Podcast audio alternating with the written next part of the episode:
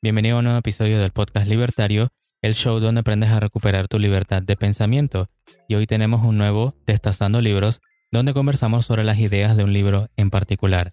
Estoy aquí con mi amigo Fer, el AMCAP estoico, y yo, JC, que soy estudiante de objetivismo y minarquista. Si estás escuchando por primera vez, recuerda darle al botón de seguir en Spotify, Apple Podcast y suscríbete en iBox o YouTube. Y también síguenos en Instagram como Podcast Libertario. Pero entonces, ¿qué es Destazando Libros? Cada uno de nosotros eligió el capítulo de un libro y ahora vamos a destacar la idea principal del autor o lo que cada uno de nosotros entendió. Entonces, ¿cuál es el libro que vamos a destazar hoy, Fer? Ok, el día de hoy vamos a estar hablando de Hacia una nueva libertad, el manifiesto libertario. Y este libro fue escrito por el economista e historiador Murray Rothbard, del cual hemos mencionado anteriormente, básicamente el primer anarcocapitalista propiamente eh, mencionado. Pero bueno, igual este libro le funciona a muchas personas más, ¿no? Que estén interesados en la libertad. El libro fue publicado por primera vez en el 73 y, algo importante e interesante, ayudó a lanzar el movimiento liberal moderno en Estados Unidos y es prácticamente el primer manifiesto moderno de lo que es el anarquismo libertario o anarcocapitalismo. Con eso empiezo yo con el capítulo 9 y es un tema que es economía y más adelante voy a explicar por qué yo creo que es muy importante y tal vez debería ser el primer capítulo del libro y debería ser lo primero que las personas piensen al momento de pensar en los problemas que amenazan la libertad. Capítulo 9 se llama Inflación y ciclo comercial, el colapso del paradigma keynesiano y voy a primero citar directo del libro, él dice, prácticamente todo el mundo ha aceptado la visión keynesiana de que hay algo en la economía del libre mercado que lo convierte sujeto a variaciones, que esto lo hace imperfecto. Entonces que el gasto es insuficiente eh, o cuando es excesivo, pero en la práctica del keynesianismo, la preocupación es casi siempre exclusivamente el supuesto bajo gasto y que por tanto esto es función del gobierno.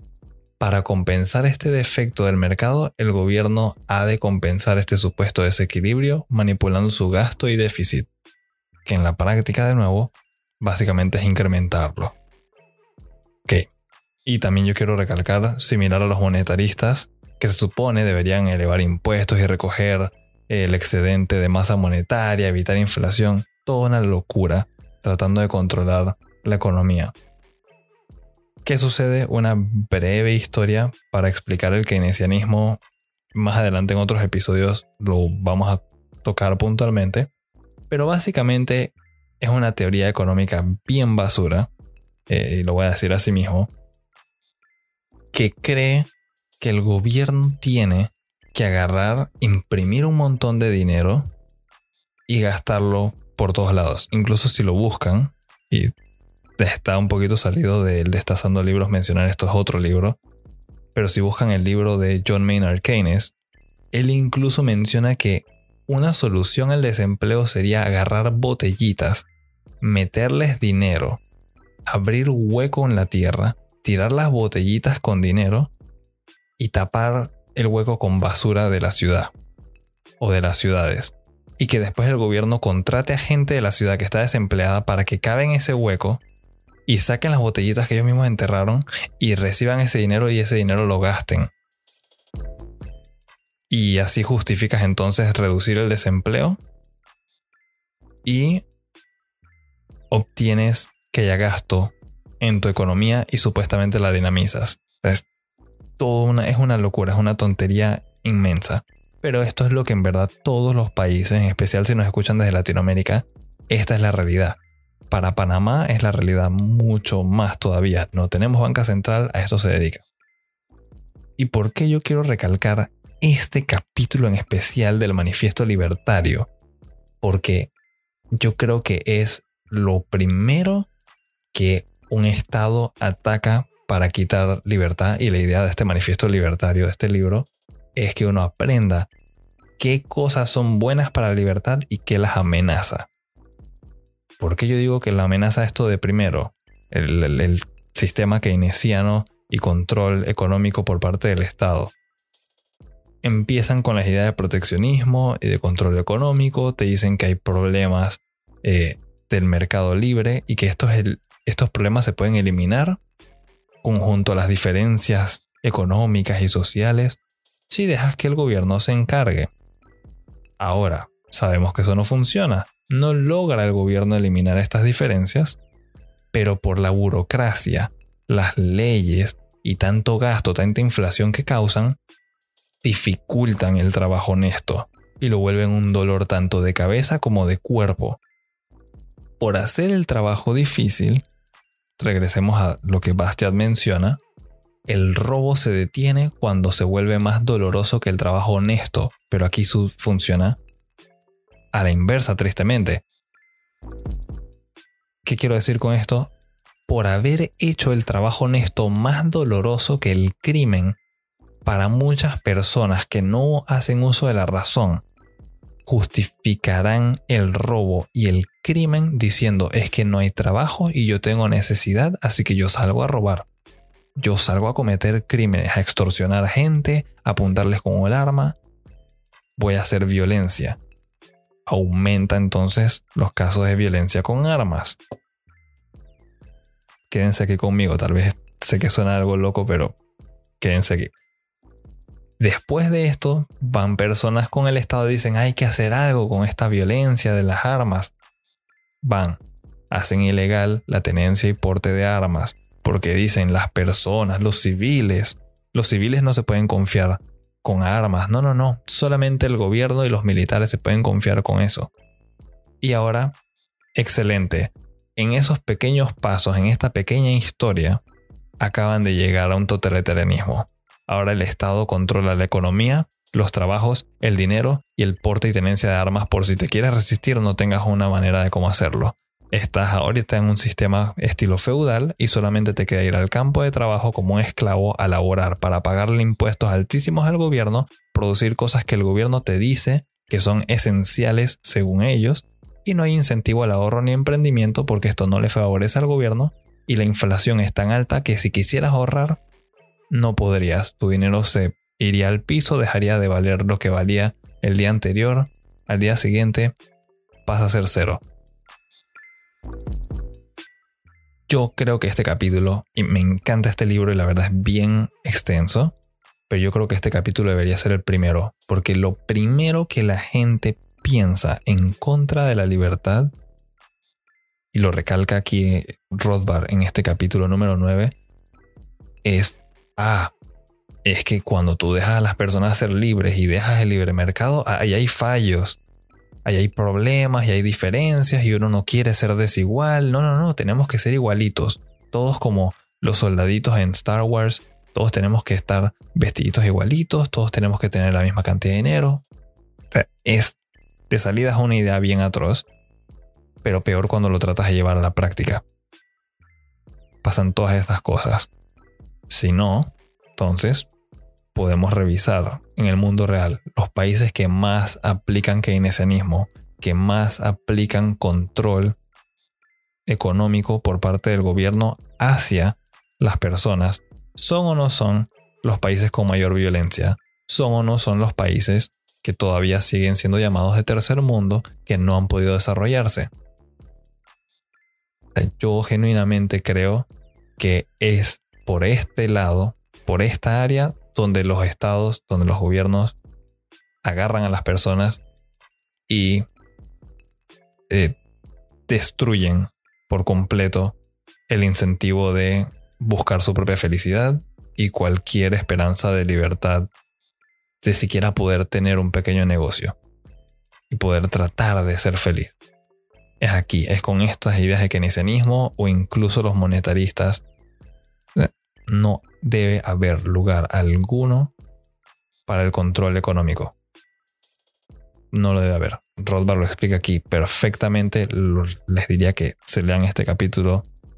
Si no quieren leerse el libro completo, se lean este capítulo primero, por lo menos. Bueno, entonces el capítulo que a mí me tocó, bueno, que elegí, se llama La libertad personal y tomé un subtítulo de esto para hacerlo más, digamos que, provocador, para levantar esas ideas, ¿no? Y poner a andar ese cerebro. Entonces el subtítulo se llama La pornografía. Entonces vamos a, voy a leer, digamos que dos pequeños párrafos al principio de lo que dice Rothbard, porque me llamaron mucho la atención, ya que tú hablabas de cómo el Estado se mete a través de la economía. En esta vamos a hablar de cómo el Estado se mete a, a través de la, mora de la moral, básicamente, ¿no? Entonces dice Rothbard, para el libertario, los argumentos que esgrimen conservadores y socialdemócratas acerca de las leyes que prohíben la pornografía están lamentablemente fuera de la cuestión. La posición conservadora tiende a sostener que la pornografía es denigrante e inmoral y que por eso debería ser proscripta. Los socialdemócratas, por su parte, tienden a manifestar que el sexo es bueno y saludable, que por lo tanto la pornografía solo puede tener buenos efectos. Lo que habría que prohibir son las escenas de violencia. Por ejemplo, en la televisión, las películas o las historietas. Ninguna de las dos partes aborda un punto crucial, que las consecuencias buenas, malas o indiferentes de la pornografía, si bien pueden ser un problema interesante en sí mismo, son completamente irrelevantes en cuanto a si debería ser prohibida o no. Entonces, el segundo párrafo dice, el libertario afirma que no corresponde a la ley, el uso de la violencia como represalia, imponer a nadie una concepción de la moralidad. No es de su incumbencia, aun si esto fuera posible en la práctica, lo cual por supuesto es muy improbable, hacer que todos sean buenos, respetuosos, morales, limpios o rectos. Esta es una decisión personal de cada individuo. La ley solo debe emplear la represalia violenta para defender a la gente contra la violencia, para protegerla de invasiones violentas a su persona o a su propiedad. Si el gobierno pretende proscribir la pornografía, él mismo se pone fuera de la ley, dado que está invadiendo los derechos de propiedad de los ciudadanos en cuanto a producir, vender, comprar o poseer material pornográfico. Y bueno, ¿por qué elegí este capítulo? ¿Y por qué me llamó mucho la atención cómo empieza Rothbard y por qué te mete este tema de la pornografía? Por lo menos lo que yo interpreto es, como lo que mencioné al principio, de que se mete por un lado de la economía, pero también se te mete por un lado de la parte moral. Porque yo creo que el peor error que podríamos cometer, o el peor error que podríamos cometer como individuo, es darle la potestad al Estado de decirte cuál es el estándar moral.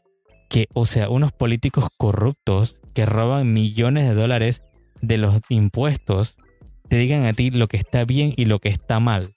Yo creo que es algo totalmente, es, una locura como hemos hablado anteriormente y como yo estudio objetivismo, siempre menciono lo que es la ética objetivista y me agrada es porque es súper clara. Ya la hemos comentado aquí, tenemos creo que una cápsula libertaria donde hablé de la ética objetivista que básicamente te dice qué es bueno y malo. Y me he topado con muchísimos libertarios que me han dicho, tú no puedes decir qué es bueno o malo, nadie entiende eso y todo lo demás. Y no son capaces de saber ni siquiera lo que les conviene a ellos en su vida.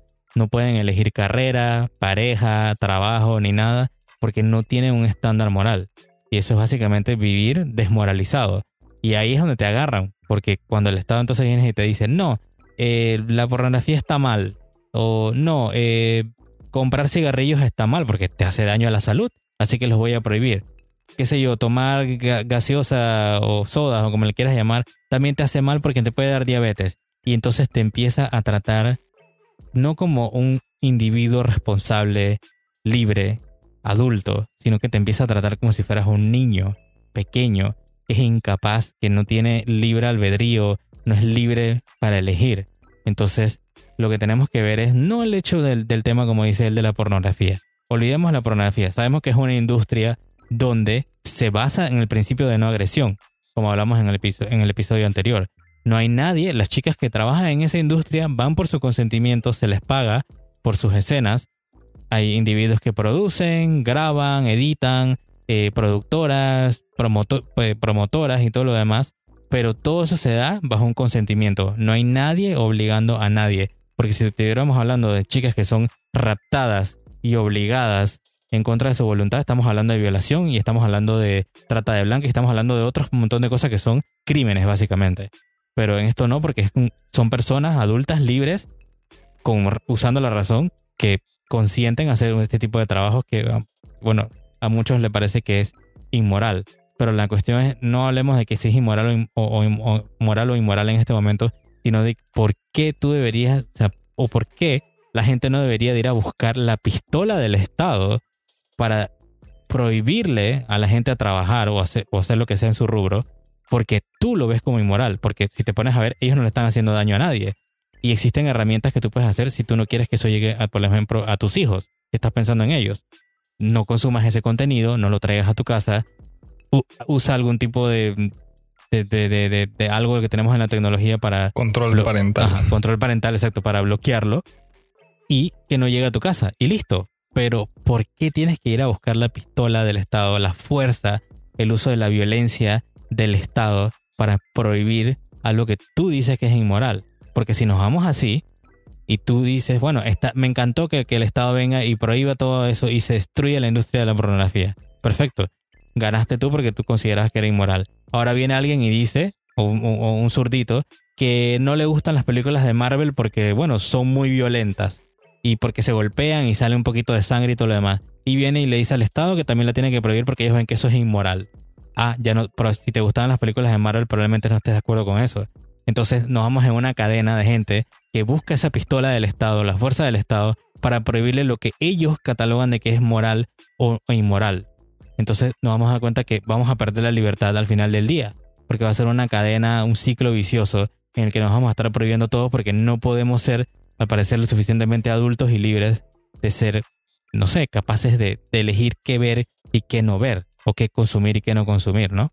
Si hay algo que he notado ahora mismo, es que hay un patrón entre los capítulos de este libro.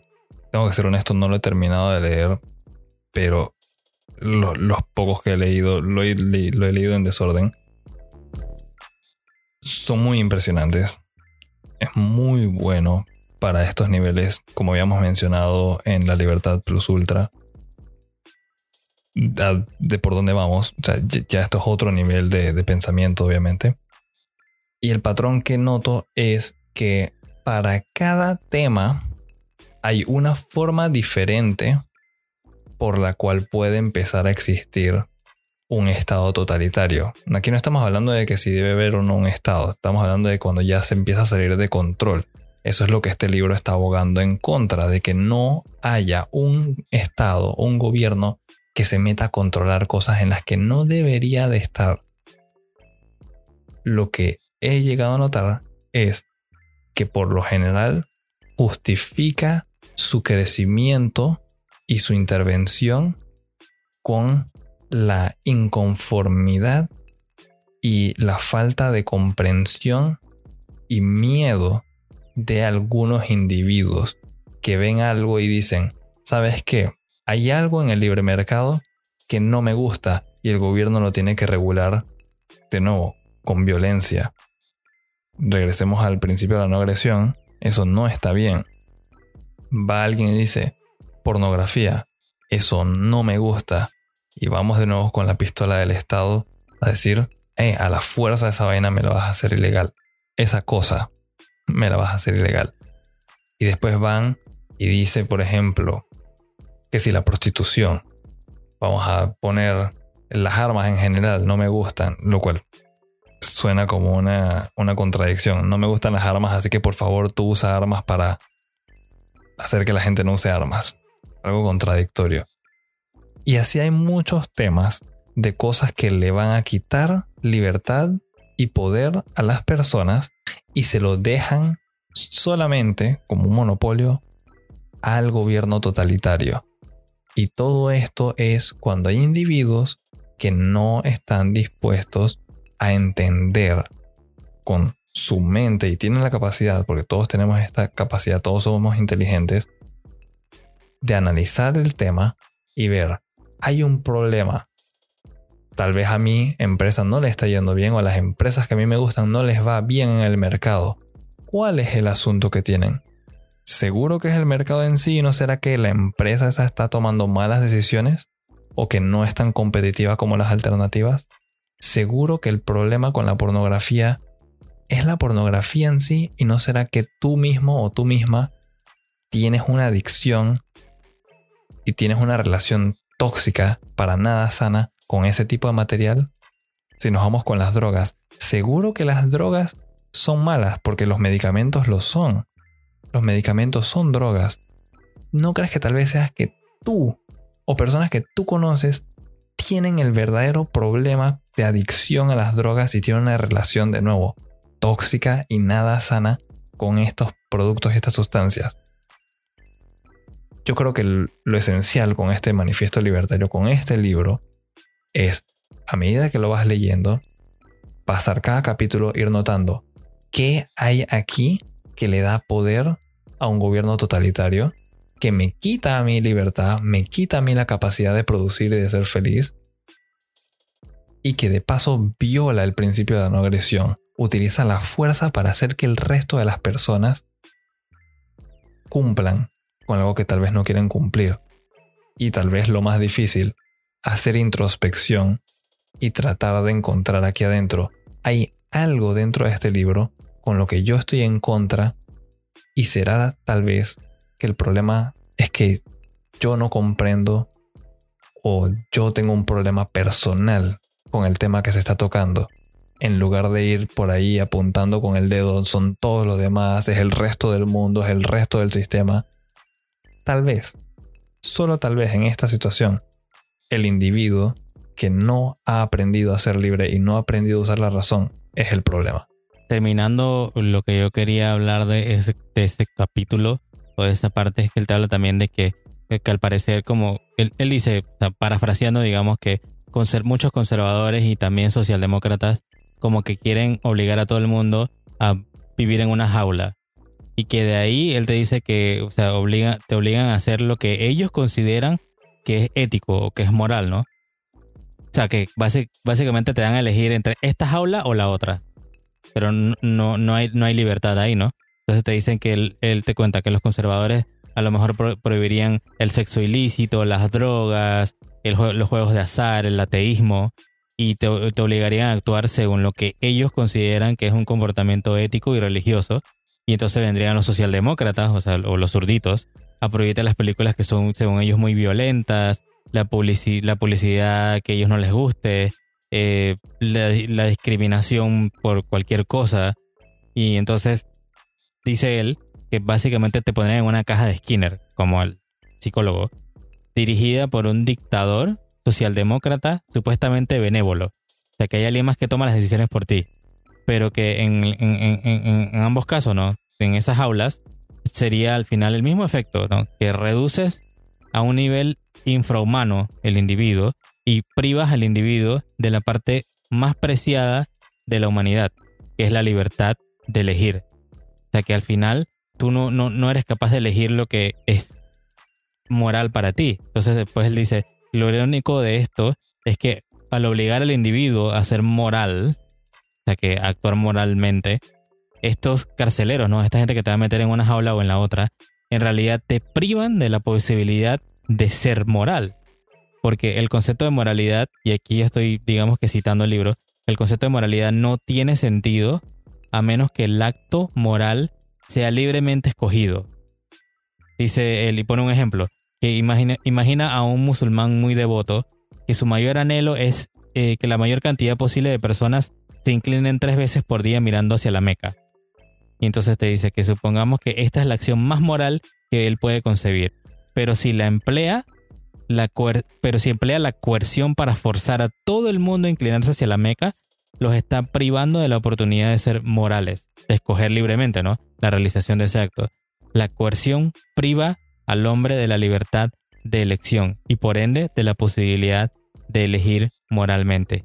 Y cierra entonces Roa diciéndote, el libertario, a diferencia de tantos conservadores y socialdemócratas, no quiere poner al hombre en una jaula. Lo que desea es que todos gocen de libertad. Libertad de actuar en forma moral o inmoral según la decisión de cada uno.